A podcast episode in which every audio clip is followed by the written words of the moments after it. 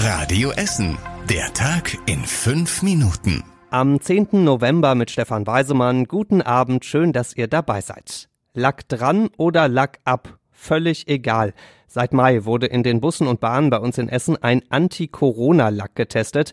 Damit wurden unter anderem die Haltestangen eingeschmiert. So sollte sich das Coronavirus an den Haltestangen nicht festhalten können.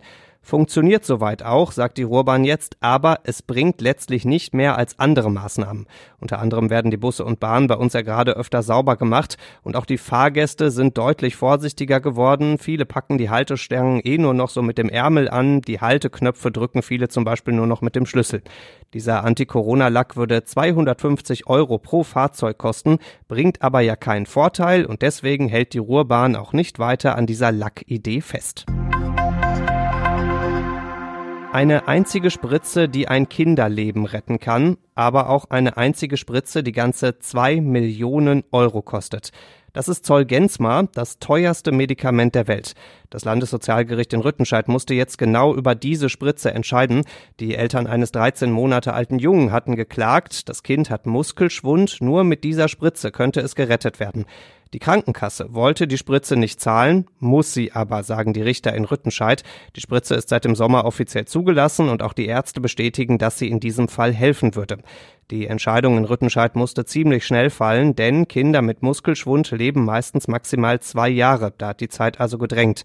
Wir drücken die Daumen, dass die teure Spritze ein unbezahlbares Leben retten kann ist ja eigentlich überall Homeoffice angesagt, ähm, auch bei mir. Und das ist natürlich jetzt nicht möglich. Kein Internet mehr und das seit Freitag. Bei rund 2000 Essenern glühen gerade die Köpfe vor Wut. Die Internetleitungen glühen allerdings überhaupt nicht. Betroffen sind Internetkunden von Vodafone, unter anderem in Rüttenscheid, Altendorf, dem Südviertel, Bredeney und Leite. Wir von Radio Essen haben da mal genauer nachgefragt, was ist denn da eigentlich genau los? Also, bei Bauarbeiten am Hauptbahnhof wurde eine Leitung von Vodafone zerstört. Da musste erst die ganz genaue Stelle gefunden werden, die kaputt gegangen ist, heißt es. Jetzt wird auch repariert. Aber das scheint besonders aufwendig zu sein, sagt Vodafone. Deswegen können die gerade überhaupt nicht sagen, wann da alles wieder in Ordnung ist. Toi, toi, toi, dass die Leitung schnell wieder freigepustet wird. Perfekte Parkplätze, schwache Sauberkeit, ausreichend Ärzte, geringes Grün. So finden die Menschen in Borbeck ihr Stadtteilzentrum. Rund 1000 Borbecker haben bei einer Umfrage mitgemacht. In den Läden kaufen sie gerne ein. Das Zentrum ist auch gut mit Auto oder Bus und Bahn zu erreichen. Soweit also erstmal gut. Aber es gibt ein großes Aber, denn den Borbeckern ist es zu dreckig und ihnen fehlen auch Restaurants und Cafés. Das heißt, kaum einer hält sich länger als nötig im Borbecker Zentrum auf. Die Essen Marketing hat die Umfrage in Auftrag gegeben und hat jetzt eine ziemlich lange To-Do-Liste. Borbeck soll attraktiver, sauberer und restaurantreicher werden. Zu den Details gibt es als nächstes unter anderem einen Workshop in Borbeck. Das offizielle Ziel lautet, die Borbecker sollen wieder stolz auf ihr Zentrum sein. Ein flüchtiger Autofahrer, der gerade so über das Lenkrad gucken kann, dazu eine äußerst unsichere Fahrweise. Das war der Einsatz für die Polizei in Steele. An der Ecke zwischen Freisenbruchstraße und Bochumer Landstraße ist eine Frau angefahren worden. Sie wurde Gott sei Dank nur leicht verletzt. Der Autofahrer ist dann aber einfach weitergefahren. Und nicht nur das, ein Stück weiter hat er ein Auto neben sich angefahren und auch noch weitere parkende Autos gerammt. Die Polizei hat die Spuren verfolgt und das Fluchtauto mit dem Fahrer schließlich gefunden. Führerschein Fehlanzeige, denn der Fahrer war gerade einmal neun Jahre alt. Unglaublich. Den Autoschlüssel hatte er seinem Bruder aus der Hosentasche geklaut. Der ist immerhin 24, hätte also Auto fahren dürfen. Apropos geklaut, am Auto waren rote Nummernschilder, allerdings gefälscht.